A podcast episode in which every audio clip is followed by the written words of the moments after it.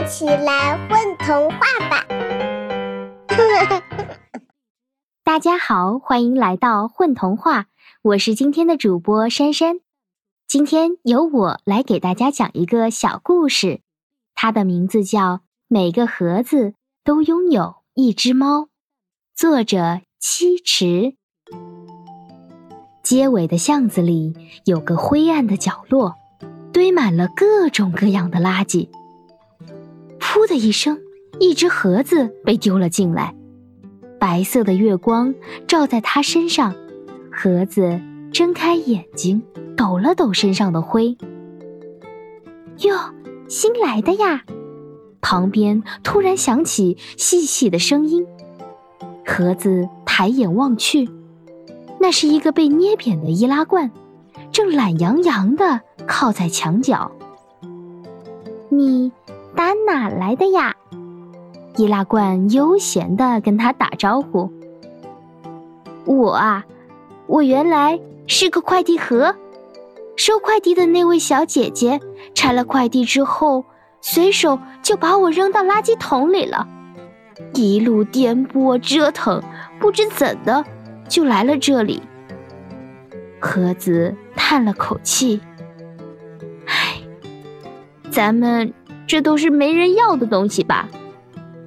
易拉罐点点头：“对呀，我们都是没人要的小垃圾。”盒子的表情看起来有些失望，他晃晃自己的身子，说道：“我觉得自己还挺结实的。”怎么就没人要了呢？易拉罐一使劲滚了过来，拍拍他的肩，说道：“别难过，总有一天我们会被拉去回收的。”怎么说呢？这位易拉罐朋友真是不会安慰人。听完他的话，盒子的表情看起来更糟糕了。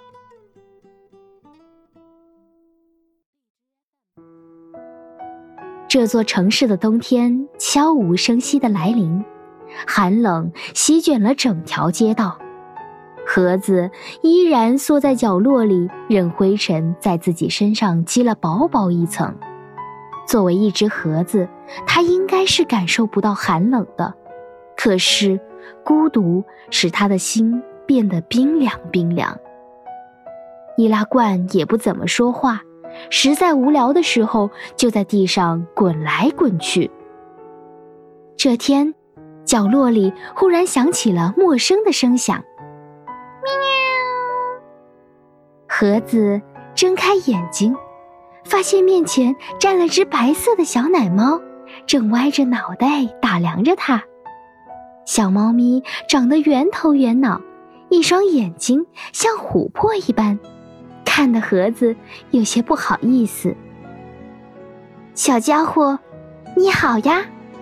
盒子小心翼翼的对他说道：“你是没人要的盒子吗？”小猫咪伸出爪子挠了挠盒子的身体，盒子一愣，有些伤感的回答道：“我，我我是。”小猫咪闻言，满意的喵了一声，又问道：“那我可以睡在你这里吗？”盒子有些受宠若惊，愣了会儿，才想起点头。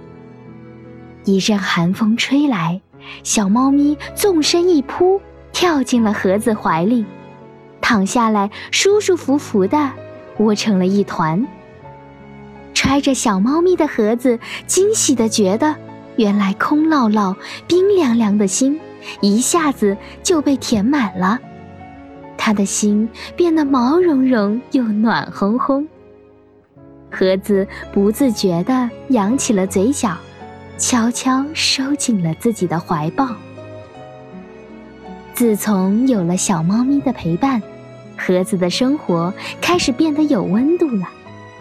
他每天絮絮叨叨地给小猫咪讲故事，讲它是怎么从一棵树变成木浆，又怎么从木浆变成纸盒，讲它装了什么样的宝贝，坐过飞机和货车，途经过好几座城市。小猫咪总是懒洋洋地缩在它怀里，偶尔喵两声以作回应，但盒子却觉得非常满足。风雨来临的时候，盒子努力地合拢自己，为小猫咪遮挡雨水。雨停了，小猫咪的皮毛依然干燥柔软，盒子却被雨水泡得皱皱巴巴。可它依然开心地笑着，对小猫咪说：“只要能保护你就好了。”小猫咪抬起爪子拍拍它，说道。你真是个傻盒子。可盒子在心里偷偷的想：只要小猫咪需要它，傻点儿也没事儿。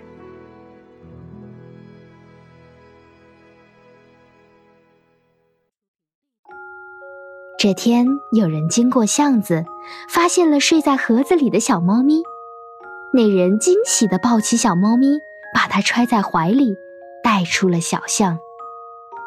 只有在有月亮的夜晚，盒子才能动，能说话。这会儿还是亮堂的白天，它什么也做不了，只能眼睁睁地看着人类把小猫咪带走。盒子急得在心里直淌泪。小猫咪没了它可怎么办？谁来为它遮风挡雨？谁来给它讲故事？谁来摇着它哄它睡觉呢？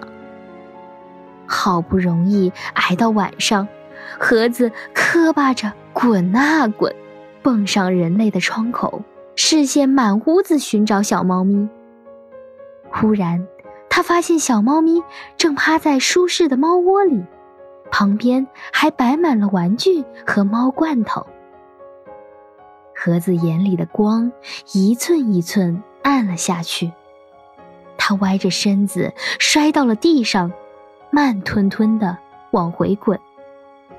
他难过的发现，小猫咪不再需要它了，它又变成了没人要的小垃圾。离地球不远的喵星上，猫首领正在给小猫们分配任务。小花猫，你去找第一大街的快递盒；小橘猫负责第二大街的鞋盒；小黑猫。你接管的是第三大街的收纳盒。原来，每一个被抛弃的盒子，都会得到一只小猫的守护，好让它们拥有温暖的心。睡在猫窝里的小猫咪同样收到了来自喵星的信号，它伸着胡须给喵星报告：“收到，收到，我被人类抱回家了。”这就返回小巷守护我的盒子。小猫咪在月光下跃上窗台，推开窗，迈着轻盈的脚步往熟悉的角落奔去。盒子正伤心着呢，耳边忽然响起了声猫叫，它欣喜地睁开眼睛，却被一团毛茸茸、暖烘烘的东西扑了满怀。他听见怀里的小家伙轻轻地说：“你才不是没人要的小垃圾呢！每一个盒子都值得拥有一只猫。